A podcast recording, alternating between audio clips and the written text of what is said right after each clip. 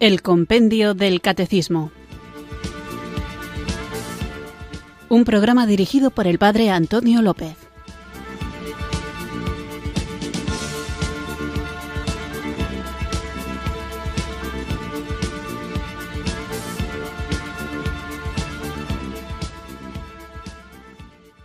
Muy buenas tardes, queridos oyentes de Radio María. Recibido un cariñoso saludo desde Irurzun, en Navarra, quienes sintonizáis una tarde más esta radio que cambia vidas, esta emisora de la Virgen Radio María, para escuchar el programa El Compendio del Catecismo, nuestro espacio diario de formación católica en el que tratamos de conocer la fe que queremos vivir, compartir y defender. Sabéis que el programa está pautado por las preguntas que el propio compendio responde y que profundizamos en ellas y tratamos de hablar de cuestiones que tienen que ver con la cuestión en concreto que trata el compendio, pero que a veces no todas las cosas que nos inquietan están explicitadas en la doctrina de la Iglesia o algunas requieren aclaración y por eso Radio María pone a vuestra disposición medios para que podáis participar en el programa enviando vuestras propias preguntas, comentarios, sugerencias, cuestiones. Todo lo que queréis compartir es muy bien acogido en el programa, en Radio María en general, en este programa en particular. Por eso, una vez por semana, el guion del programa lo marcáis vosotros, queridos amigos, queridos oyentes. Por eso, sin mucho más preámbulo, para que me dé tiempo a responder a cuantas más preguntas sea posible, vamos a comenzar invocando juntos el don del Espíritu Santo.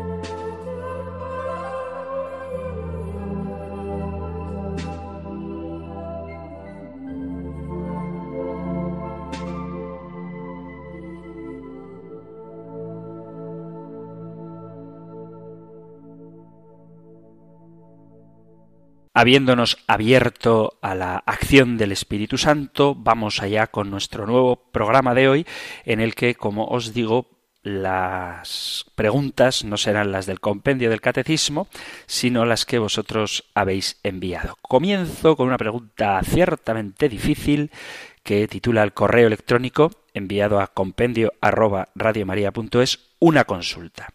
Dice Don Antonio, con cierta frecuencia escucho sus atinados comentarios sobre los diversos temas que se exponen en el compendio. Quisiera que me aclarase la siguiente cuestión.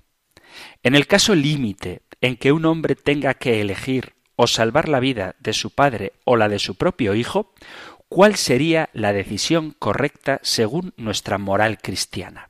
Don Antonio, no pretendo ponerle en una disyuntiva, pero si no acudo a quien creo que puede aclararme dilema tan durísimo, seguiré con la duda y no podré orientar a otros. Con gracias anticipadas, le saludo cordialmente. Gracias a ti por escuchar el programa y gracias por la pregunta aunque es ciertamente difícil, dice, no pretendo ponerle en una disyuntiva, pues es una disyuntiva y una situación límite verdaderamente dramática, trágica y ojalá que este tipo de preguntas solo se hagan a modo de teoría y que nadie deba nunca tener que enfrentarse realmente ante una decisión tan tremenda como la de optar por salvar la vida de un padre o de un hijo. Habría que ver cuáles son las circunstancias concretas que lleven a alguien a situarse en una posición tan difícil y la respuesta que puedo dar la verdad es que no sé si es del todo satisfactoria. Simplemente me atrevo a afirmar que es antinatural, aunque a veces ocurre, que un padre sobreviva a su hijo. Es decir, que en una situación sin conocer contextos es complicadísimo dar una respuesta, pero en mi opinión, simplemente una opinión, yo optaría en igualdad de situaciones, esa típica escena en la que por poner un ejemplo, estás en un barranco y con una mano estás agarrando a tu hijo, con otra estás agarrando a tu padre, no tienes fuerza para levantar a los dos a la vez y tienes que usar las dos manos para que solo uno de los dos pueda mantenerse vivo, yo optaría, precisamente porque es antinatural la supervivencia de un padre sobre su hijo, yo optaría por salvar al hijo el padre, el que tiene este don de Dios, de la paternidad, debe salvar, debe cuidar a sus padres, pero debe primero que nada cuidar a su hijo. Entonces yo personalmente, esto es muy personal, lo podemos debatir, pero tampoco creo que haya una respuesta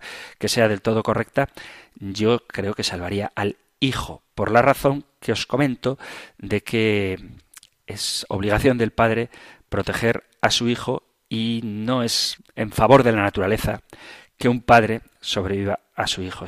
ojalá que nunca ningún hombre deba, vea jamás morir a su hijo. Sin embargo, lo cierto es que Dios Padre entregó a su Hijo único para que nosotros tuviéramos vida. Así que cualquiera de las dos opciones Insisto, no hay contexto, no hay situación, es simplemente una pregunta abstracta. Cualquiera de las dos opciones sería correcta.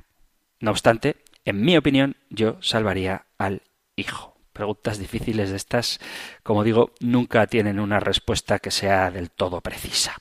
Después de esta pregunta tan difícil, y soy Consciente de la limitación de mi respuesta, vamos con otro mensaje enviado también al correo electrónico compendio arroba radiomaria.es. Dice una oyente, buenas noches, tardes, Padre Antonio, he escuchado la entrevista a dos autores de este libro, perdón, el libro es acerca de Dios, la ciencia, las pruebas. El libro Dios, la ciencia, las pruebas. Dice, he escuchado la entrevista a los dos autores de este libro y me pregunto, ¿hace falta realmente demostrar científicamente que Dios existe separándolo de la religión? ¿Qué más dan las pruebas Dios sí, Dios no? A quienes no creen les va a aportar algo en cuanto a la salvación, la filiación divina? ¿No son harto sencillas las pruebas de que Dios existe? Sin ninguna intención de desmerecer el libro. Agradecería su comentario, aunque no sé si la pregunta es acertada o un despropósito. Paz y bien. Las preguntas, querida oyente, son siempre acertadas. Las respuestas es lo que hay que ver si atinamos o no. Por eso yo animo a todos los oyentes a que no temáis, no tengáis miedo de hacer cualquier pregunta, aunque os pueda parecer absurda. No hay pregunta absurda. Si hay una persona que tiene una duda, lo mejor que puede hacer es buscar los medios para solucionarla. Y aunque pueda parecer una pregunta simple o fuera de lugar, creo que en la gran familia de Radio María todas las preguntas hechas con respeto y cariño y caridad son oportunas. Otra cosa, insisto, es que la respuesta que se dé pueda ser acertada o no, como en el caso de la primera pregunta que hemos escuchado en el programa de hoy. Pero en concreto, este tema de si hace falta demostrar científicamente que Dios existe, creo que es una pregunta muy oportuna. Porque el hombre tiene necesidad de conocer la verdad. Y si carece de fe y la razón le ayuda a acceder a esa verdad, es importante que tengamos también argumentos de razón para demostrar algo tan importante, o para mover, mejor dicho, a algo tan importante como la existencia o no de Dios.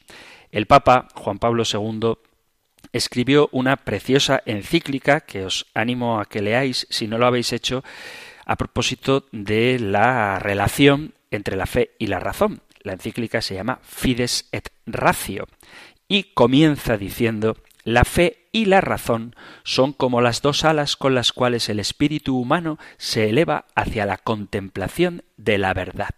Con esta frase inicia la encíclica en la que se sintetiza el tema de la verdad, algo esencial en la vida y en la historia de los hombres. El Papa, Juan Pablo II, respalda la capacidad de la razón humana para estar al tanto de la verdad y demanda que la fe y la filosofía vuelvan a encontrar su unidad profunda. Fe y razón no se confunden, sino que se complementan. Expresa la encíclica, además del conocimiento propio de la razón humana, capaz por su naturaleza de llegar hasta el Creador, existe un conocimiento que es peculiar de la fe.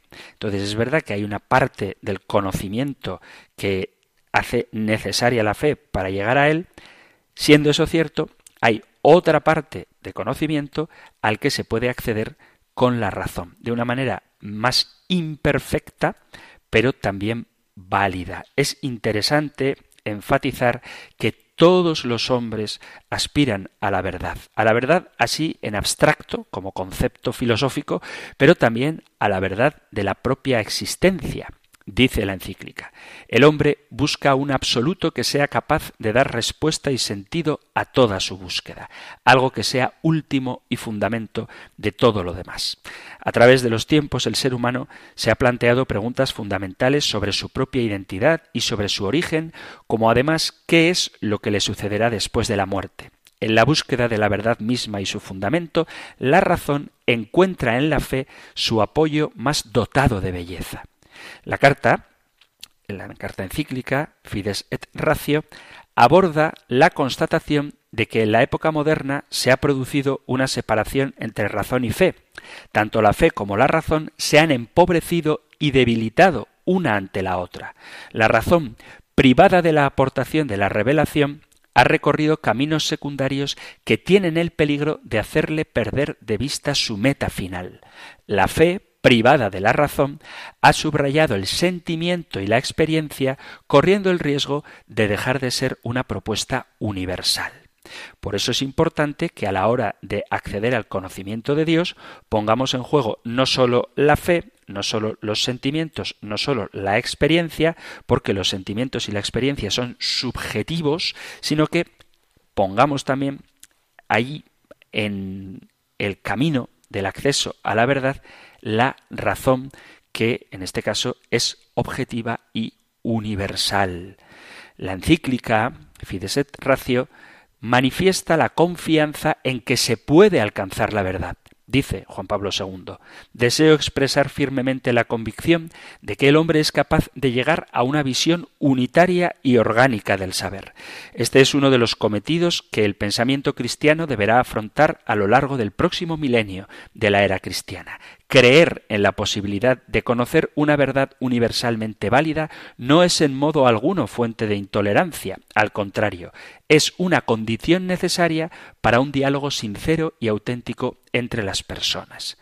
Verdad y libertad o bien van juntas o juntas perecen miserablemente. Lo más urgente hoy es llevar a los hombres a descubrir su capacidad de conocer la verdad. Entonces, si tú quieres establecer un diálogo con una persona que se considera atea, es lógico tomar como punto de partida lo que tenemos en común. Y lo que tenemos en común es el uso de la razón cuando falta la fe. Si tiene fe, aunque sea en otro Dios, que no sea cristiano me refiero, es posible partir de la idea de Dios para ir perfilando esa imagen de Dios y llegar no ya solamente a la idea de Dios, sino a la persona de Dios que se revela a la persona de Dios que se revela en la historia, a la persona de Dios que irrumpe en la historia mediante la encarnación, Jesucristo, el Verbo de Dios hecho hombre, y a partir de Jesucristo se puede establecer una relación personal con Dios que se nos ha revelado y aceptar la salvación que nos ofrece. Entonces, no aporta nada a la adhesión a Cristo el hecho de creer que existe Dios desde el punto de vista científico, es decir, una persona puede aceptar, gracias a las pruebas, entre comillas, científicas de la existencia de Dios, puede aceptar su existencia, aunque no acepte ni la salvación ni la filiación divina. Pero es verdad que para aceptar la salvación y la filiación divina, es preciso primero aceptar la existencia de Dios. Entonces, me parece muy oportuno, muy bueno que se utilice la razón y la ciencia para demostrar siempre, entre comillas, la existencia de Dios. Cuando digo entre comillas es porque siempre tiene que haber un acto de la voluntad. Dice la oyente que a quienes no creen, ¿qué les va a aportar estas pruebas, o si no son harto sencillas las pruebas de la existencia de Dios. Para quien cree, son sencillas porque, además de las pruebas, ha hecho un acto de voluntad de aceptar la existencia de Dios.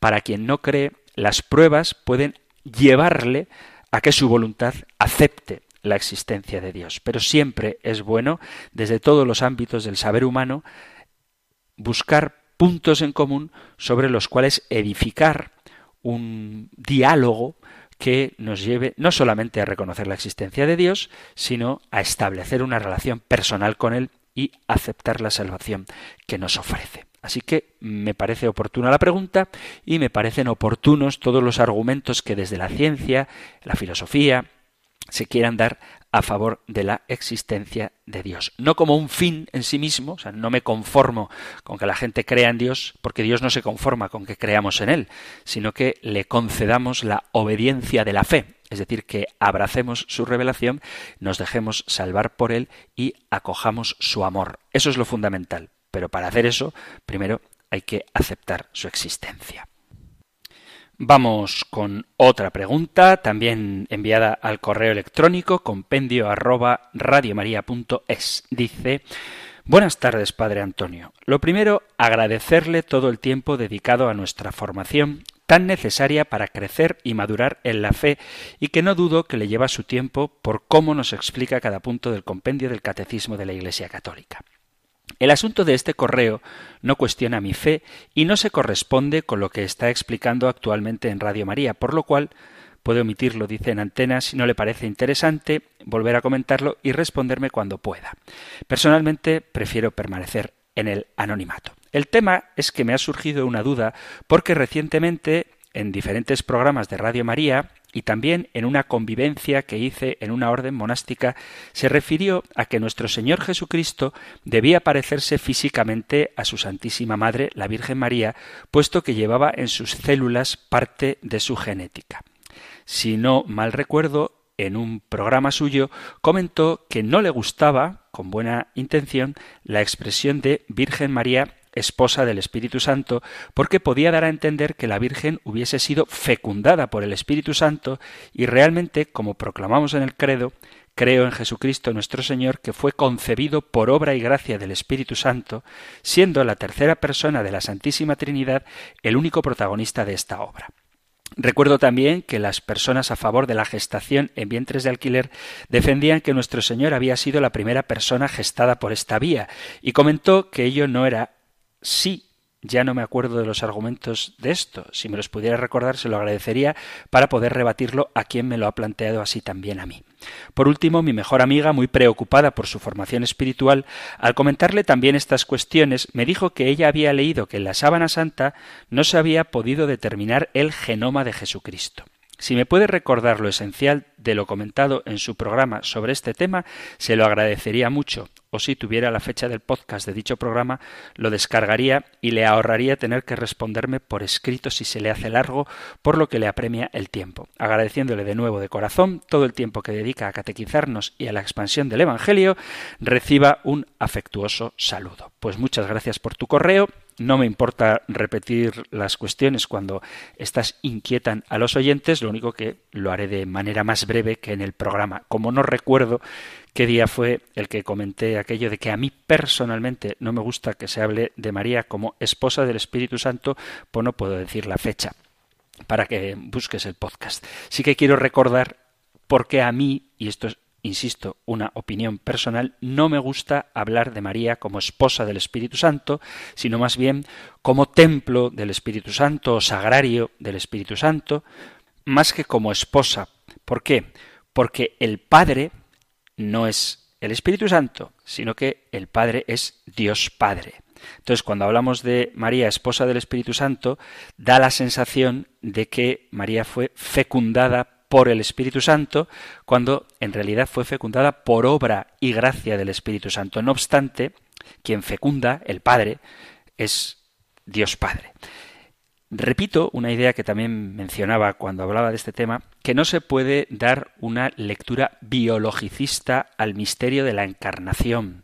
No se trata de buscar un padre biológico, aunque sea espiritual, por decirlo de alguna manera, para Jesús. Jesús se encarna de una manera única, irrepetible, que jamás se ha dado ni se dará nunca en la historia y es uno de esos misterios que aunque es legítimo poner en juego nuestra razón para tratar de comprenderlo, nunca podremos abarcar la hondura de lo que significa. No obstante, y esto es algo que creo que hay que dejar muy claro, las relaciones mencionadas del Espíritu Santo con la Virgen María o de Dios Padre con la Virgen María no son sexuales, es decir, es absurdo y casi blasfemo pretender que hubiera algún tipo de relación física, carnal, sexual, entre una persona divina, el Padre o el Espíritu Santo y la Virgen María. Lo que sí que hubo fue la materialización, por decirlo de alguna forma, la creación de un cuerpo para Jesús que ya existía en el cielo desde toda la eternidad junto al Padre. María lo que hizo fue recibir ese milagro, esa encarnación, ese cuerpo de Jesús al que se une la única persona divina del Verbo eterno de Dios. Entonces, no es que sea algo malo decir que María es esposa del Espíritu Santo, pero no es una expresión que me parezca conveniente. ¿Por qué? Porque María resultaría con dos esposos, o alternativamente José deja de ser verdadero esposo de María y se convierte el Espíritu Santo en esposo de la Virgen, cuando esto no encaja en la mentalidad bíblica. María tiene un esposo auténtico, que es San José, de hecho, el ángel le dice en el Evangelio de San Mateo a San José, no temas acoger a María, tu mujer. Por lo tanto, hablar del Espíritu Santo como esposo de la Virgen sería una especie de poligamia que no poliandria, mejor dicho, que no encaja, insisto, en el pensamiento bíblico. María tiene un auténtico esposo que es San José. Luego, otro argumento para estar en contra de la afirmación de que María es esposa del Espíritu Santo, metiéndonos sobre todo en la mentalidad hebrea, es que la palabra espíritu en hebreo es ruach y es un término femenino. Y esto puede parecer una anécdota para nosotros, pero en el pensamiento bíblico es totalmente ajeno la idea de que el ruach, el espíritu, que es femenino, estuviera desposado con una mujer. Y para mí el argumento más importante es que si el espíritu esposo engendra a Cristo, tendríamos una similitud preocupante con los mitos paganos, porque el espíritu se confundiría como Padre de Cristo en detrimento de toda la revelación evangélica sobre la relación entre Cristo y su Padre del cielo. Aún más, el Espíritu que hace de Padre de Jesús vendría a complementar el genoma de Cristo a partir de la célula germinal de María. Estaríamos en un lenguaje mítico, en el sentido de que se asemejaría demasiado a esos semidioses arrianos o monofisitas. Habría que recordar todas las herejías cristológicas que han surgido a lo largo de la historia precisamente por querer hacer de Jesús un medio Dios, medio hombre, cuando lo que afirma nuestra fe es que Jesucristo es verdadero Dios y verdadero hombre. Entonces, más allá de la afirmación piadosa, que tiene sentido hablar de María como alguien entregada al Espíritu Santo o poseída por el Espíritu Santo, eso sí tiene sentido, pero si nos ponemos a fondo a lo que significa la esponsalidad, la Virgen no encajaría como esposa del Espíritu Santo, sí como sagrario o templo del Espíritu Santo. Y algo que decir también de esa idea, también blasfema, de que María fue un vientre de alquiler, tuvo un parto subrogado.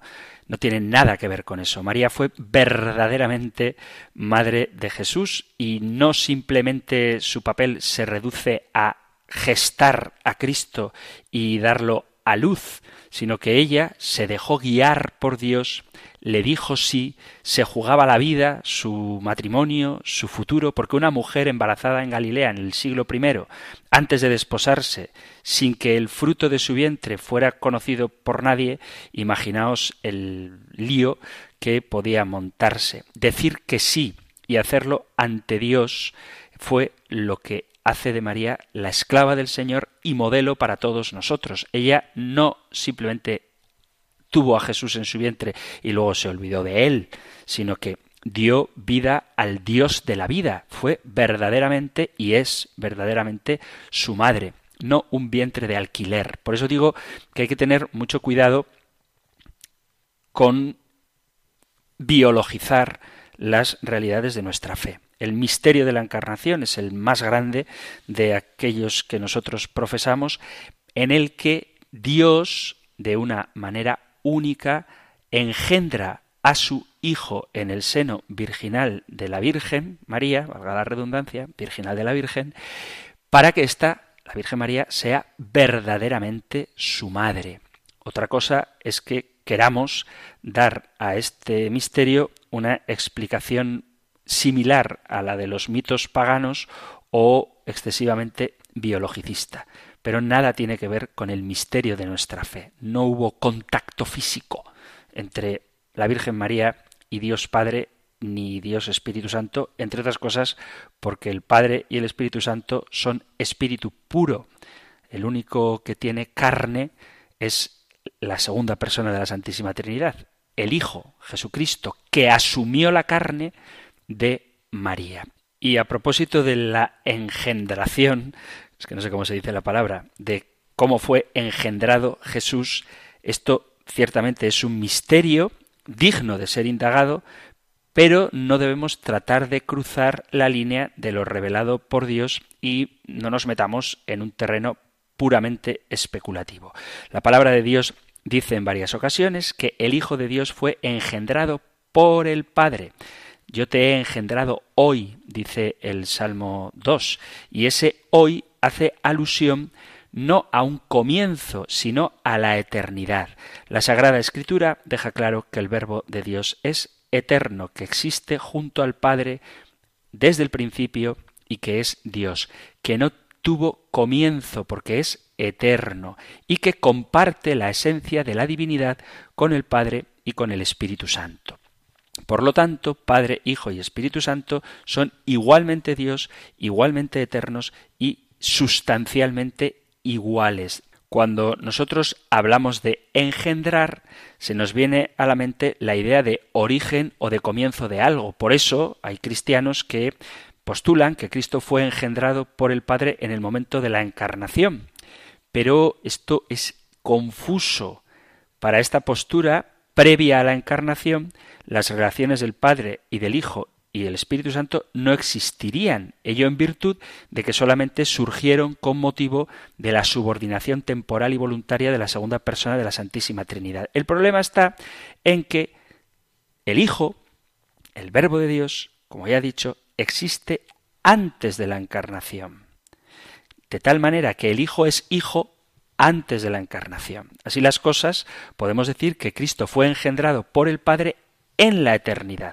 Lo anterior en virtud de que una criatura engendra hijos con su propia esencia. Así como nosotros engendramos hijos temporales conforme a nuestra esencia, porque estamos sujetos al tiempo, así también el Padre puede engendrar a un hijo de su misma esencia, es decir, eterno. Por lo tanto, la palabra engendrar no tiene relación con el origen temporal de Cristo, porque no tiene tal origen temporal, ya que es eterno. Lo que ocurre en la encarnación es que María engendra el cuerpo que luego por la unión hipostática será el verbo de Dios hecho hombre. Sé que estos son conceptos difíciles, pero hay que tenerlos en cuenta a la hora de saber de qué estamos hablando. El Hijo existe desde siempre y en el seno virginal de María, por la acción del poder de Dios, del Espíritu Santo, toma carne, pero no hay que ver en ello, insisto, como un venir a la existencia del Verbo de Dios. En María lo que viene a la existencia es la carne del Hijo de Dios que existe desde siempre.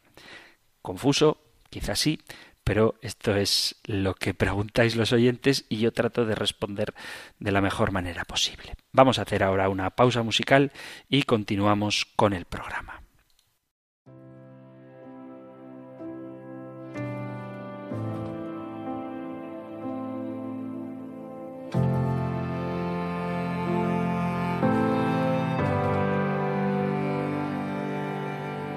No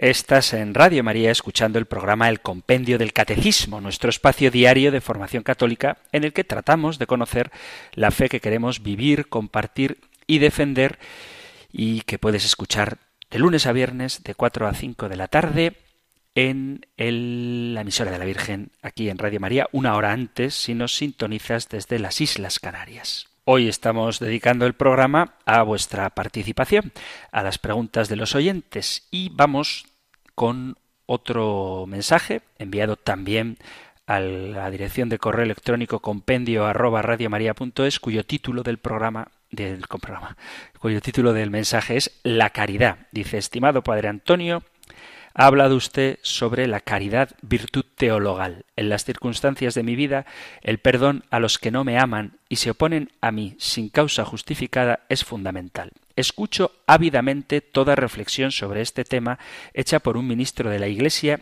y llevo en esto más de 30 años. Todo el programa me ha ayudado, pero especialmente los últimos minutos. Ahí va mi pregunta. Cita algo que dije yo en el programa no desearles el mal, sino el bien y procurárselo, y perdonarles interiormente, y exteriormente no vengarnos, no injuriarles, no despreciarlos, no detestarlos y buscar y aceptar la reconciliación cuando esto sea posible sin menoscabar el derecho. ¿Qué significa reconciliación sin menoscabar el derecho?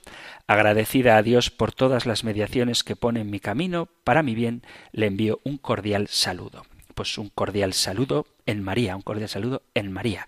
Pues en María desde la emisora de la Virgen María, muchas gracias por tu saludo y muchas gracias por tu mensaje. Es importante esto que comentaba en el programa y que menciona la oyente, de que hay que buscar la reconciliación sin menoscabo del derecho. Fijaos, hay que preguntarse exactamente qué es lo que entendemos por ser buenos, por la bondad, por vivir la caridad. Los sinónimos de bondad son palabras muy agradables, corazón, ternura, generosidad, sacrificio, misericordia, afabilidad, amabilidad, dulzura, benignidad, indulgencia, mansedumbre, candor, benevolencia, nobleza. Todas estas cosas debemos vivirlas. Cuando la caridad con nuestros prójimos sube a un grado de perfección en el cual el hombre que quiere vivirla trata de obrar con cuidado, con prontitud y diligencia, entonces se puede decir que es bondadoso. Pero la bondad, y esto hay que dejarlo claro, no es tontería ni está reñida con la cautela, con la previsión, con la prudencia y con el derecho. Por eso Cristo nuestro Señor nos dijo que fuésemos sencillos como palomas, pero astutos como serpientes. Podéis leerlo en el Evangelio de San Mateo capítulo 10 versículo 16. Hay que ser astutos y sencillos. Mi santo favorito, San Francisco de Sales, dice que hay algunos que tienen mucho de serpiente y poco de paloma, y otros que tienen tanto de paloma como de serpiente, y otros, en fin, y esto es lo que él alaba, San Francisco de, Sales, que tienen casi todo el corazón de paloma y una pequeña partecita de serpiente. Por cada libra de paloma, dice, una onza o menos de serpiente. Pero, insiste San Francisco de Sales, vivid alerta, no os dejéis engañar, sospechad cuando hay fundamento, guardaos cuando hay razón. Sed serpientes cuando convenga, pero en general vivid como palomas sin hiel, y cuando tengáis que vivir como serpientes, acordaos de que hay serpientes sin veneno, y sed como ellas, y no como esas víboras maliciosas que envenenan cuanto tocan. Pero es que la bondad está muy vecina, está muy pareja, muy próxima de la adulación. Pero lo que nosotros tenemos que vivir no es la adulación, sino la verdad. Ser bondadosos siempre, pero aduladores jamás. La verdad es el mejor adorno de los labios. Sin embargo, la adulación, el agachar la cabeza, el no defender lo que es de derecho, es algo detestable. No obstante, se puede defender el derecho, se puede decir la verdad con bondad, sin amargura, sin ira, sin malicia, sin rencor. A veces la verdad amarga, aunque se diga con dulzura, pero esa no es culpa del bondadoso, sino del que vive de tal manera que está reñido con la verdad. No hay nadie tan bondadoso como la Iglesia, cuerpo de Cristo, ni nadie tan verdadero, ni nadie menos adulador que ella. Y aunque muchas de sus verdades son durísimas, no por eso hay que dejar de predicarlas, ni menos hay que confundir la bondad con la debilidad. Al contrario, la bondad es fuerte, fuerte porque para ser bondadoso, para vivir la caridad, se necesita fortaleza con la cual se sujeta la ira que se levanta en el corazón en muchas ocasiones y la bondad es fuerte porque nada vence tanto como la caridad. La bondad, a la larga, lo vence todo sin destruir nada. Fijaos en las cosas de este mundo. A la fuerza le resiste más fuerza. A la ira le vence la ira. A la astucia le vence la astucia. El favor se vence con un favor. Todo en este mundo es doblegable, todo es vencible. Lo que jamás es vencido es la caridad, la bondad. Ella triunfa en todo el mundo. Una sonrisa placentera, serena, inmutable, perseverante, desespera a los malos. Mirad, hoy contra la Iglesia muchas veces se utiliza la calumnia, la violencia, el robo, la difamación de la autoridad y toda clase de armas. Y como creyentes que viven de la caridad, debemos resistir con bondad y mansedumbre que desespera y revuelve a todas esas jaurías voraces de personas que detestan a la Iglesia. Tenemos que defender nuestros derechos, pero debemos hacerlo desde la caridad. Dice San Pablo en la carta a los romanos, en el capítulo 12, versículo 20, un pasaje que a mí me gusta mucho, dice, Así que si tu enemigo tiene hambre, dale de comer. Si tiene sed, dale de beber, pues haciendo esto, ascuas de fuego amontonarás sobre su cabeza. No seas vencido de lo malo, sino vence con el bien el mal. Hay que luchar contra la injusticia, pero hay que hacerlo con caridad. Entonces, cuando se habla de buscar la reconciliación sin menoscabo del derecho, esto significa que no tenemos que renunciar a lo que es justo por una malentendida caridad, que no tiene nada que ver con la pusilanimidad, sino con la capacidad de buscar el bien incluso de quien nos ofende. Y eso implica respetar el derecho. Es decir, si alguien te ha robado y tú quieres perdonarle, eso no implica que deba devolver lo robado, porque el mal que te ha hecho a ti, quitándote tus pertenencias, es menor que el mal que se hace a sí mismo habiendo robado. Entonces, buscar la reconciliación implica el deseo sincero de conversión también del que nos ha hecho daño. Por supuesto que la nuestra propia. Seguimos con las preguntas de nuestros oyentes aquí en el Compendio del Catecismo en Radio María y tenemos otra pregunta que dice quisiera formularle dos preguntas. La primera es que un sacerdote en una de las parroquias donde escucho misa antes del Evangelio pronuncia la frase por la lectura de este santo Evangelio sean perdonados nuestros pecados. ¿Esto puede dar lugar a que los fieles piensen que están exentos de confesión? ¿Se perdonan los pecados realmente por la lectura de los Evangelios? La segunda es que muchas personas justifican la homosexualidad porque este hecho se da también en la naturaleza en algunas especies. ¿Cuál sería el argumento para rebatir esta afirmación desde la moral cristiana? Infinitas gracias por su programa tan lleno de contenido y tan enriquecedor. Un abrazo, Padre Antonio. Pues un abrazo para ti también y muchas gracias por tus preguntas.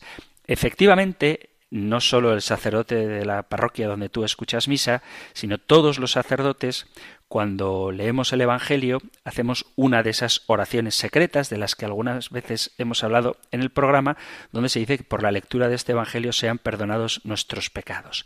Ya expliqué en su momento que hay actos que no son el sacramento de la penitencia que nos pueden quitar los pecados veniales. Es decir, tenemos obligación de confesar los pecados graves, los pecados mortales, es obligación confesarlos para recibir la absolución y el perdón de estos, pero en sentido estricto, aunque es conveniente, es adecuado, es aconsejable, muy conveniente y muy aconsejable, no es obligatorio confesar los pecados veniales. Esto es lo que la Iglesia enseña porque hay muchos medios por los cuales son perdonados los pecados veniales, los que no son graves, por ejemplo, actos de arrepentimiento, en los que nos arrepentimos por amor a Dios y no por temor a las consecuencias del pecado, es decir, actos de contrición, actos de amor a Dios, de confianza, de entrega, de alabanza, de adoración, actos de amor al prójimo, cuando estos provienen por motivos sobrenaturales y no por mera filantropía o altruismo, que tienen origen en motivaciones humanas,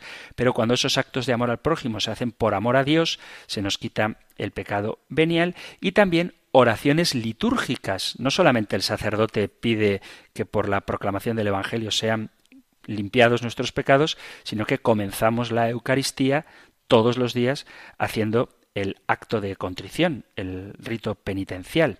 Y el medio principal para el perdón de los pecados veniales es la comunión sacramental, que por supuesto debe ir precedida de un acto de arrepentimiento sincero y cierto. Y esto se hace todos los días, como digo, en misa, en la liturgia penitencial, que es el momento para recordar los pecados cometidos y arrepentirnos de ellos, y luego comulgar siempre y cuando no tengamos conciencia de estar en pecado mortal, en pecado grave. No obstante, insisto en que es muy aconsejable la confesión de los pecados veniales. Dice el catecismo, sin ser estrictamente necesaria, la confesión de los pecados veniales, sin embargo, se recomienda vivamente por la Iglesia. En efecto, la confesión habitual de los pecados veniales ayuda a formar la conciencia, a luchar contra las malas inclinaciones, a dejarse curar por Cristo, a progresar en la vida del Espíritu. Cuando se recibe con frecuencia, mediante este sacramento, el don de la misericordia del Padre, el creyente se ve impulsado a ser él también misericordioso. En resumen, entonces, a la pregunta del oyente, los pecados veniales se perdonan por distintos actos que no son estrictamente el sacramento de la penitencia, si bien es cierto que para los pecados graves, para los pecados mortales, es necesaria la absolución sacramental y para los pecados veniales es muy aconsejable. Y la segunda pregunta que hacía el oyente es que muchos justifican la homosexualidad porque ésta se da en otras especies de la naturaleza. La respuesta es muy sencilla. Nosotros no somos animales. Aunque compartimos actitudes con los animales, comemos igual que ellos, nos reproducimos igual que los demás animales, que los animales, pero no lo hacemos a modo animal. Nosotros comemos, también los animales comen, pero nosotros comemos humanamente, comemos con un orden, con una higiene, en casi todas las culturas con cubiertos y no lo hacemos meramente guiados por el instinto, sino que lo hacemos con una finalidad que va más allá de la propia nutrición. Entre otras, la dimensión incluso creativa de la cocina o la dimensión social cuando comemos con otras personas y pasamos un rato agradable de charla. Entonces, los hombres hacemos las mismas cosas que los animales, pero las hacemos humanamente y no nos dejamos llevar por los instintos. La sexualidad, ya lo veremos en su momento, tiene su propio fin, está ordenada a la comunión entre los cónyuges y a la procreación de los hijos, de la prole. Entonces, el hecho de que en las especies animales se den actitudes no justifica que entre los seres humanos deban darse esas mismas actitudes. Por ejemplo, la territorialidad de muchas especies se resuelve sin más derecho que la ley del más fuerte. Sin embargo, los hombres la territorialidad la defendemos con el derecho, con las leyes. O en muchos animales se da el canibalismo. Y eso no implica que nosotros debamos ser caníbales porque se produce ese fenómeno en especies animales. Había otra pregunta o un comentario que enviaba un oyente donde decía cómo estamos viendo normales cosas que antes no nos parecían tales y decía en el correo decía el oyente eso es un proceso que no recuerdo que usted comentó que no recuerdo cómo se llama pues ese proceso se llama la ventana de Overton. La ventana de Overton es esa especie de proceso según el cual se hace aceptable lo que era impensable en otras épocas. Y el ejemplo que se suele poner es precisamente el del canibalismo. Entonces se pasa de lo impensable a lo radical, es decir, ideas que se consideran repugnantes y ajenas a toda moral, que es el primer paso donde esa ventana está cerrada y no se mueve.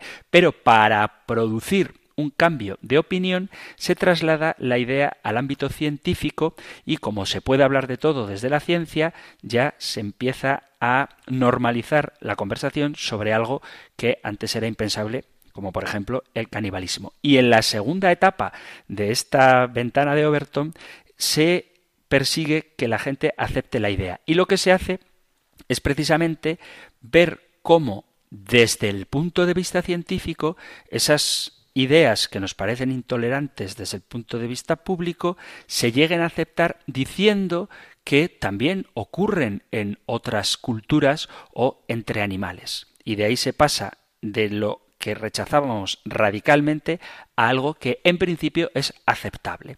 ¿Y cómo podemos aceptar, por ejemplo, el canibalismo? Diciendo que hay animales que lo viven y por lo tanto está en la naturaleza, con lo cual hay que hablar de ello. Y de ahí se pasa de ser algo aceptado a ser algo que incluso se considera sensato y la comunidad científica insistirá en que la historia humana está repleta de ese tipo de conductas y que por lo tanto hay que aceptarlas. Esto es la ventana de Overton, no me entretengo más porque se acaba el tiempo para nuestro programa de hoy, pero sí que decir que el hecho de que en otras especies o incluso en otras culturas se den conductas que consideramos rechazables no es un argumento para que las aceptemos.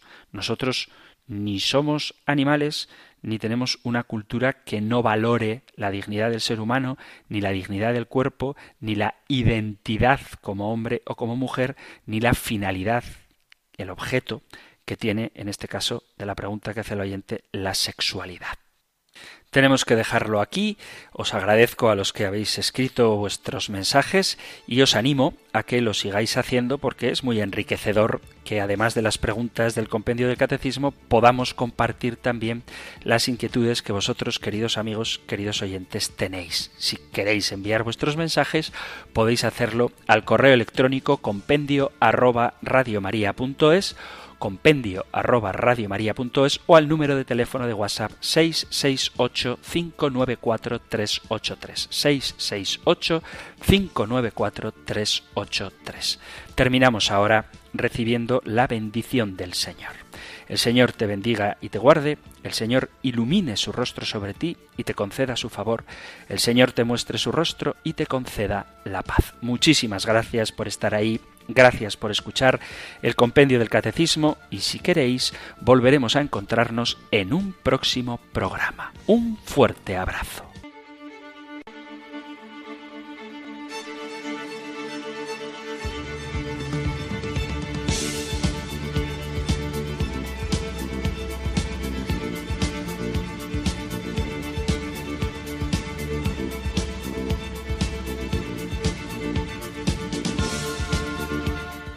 El Compendio del Catecismo. Un programa dirigido por el Padre Antonio López.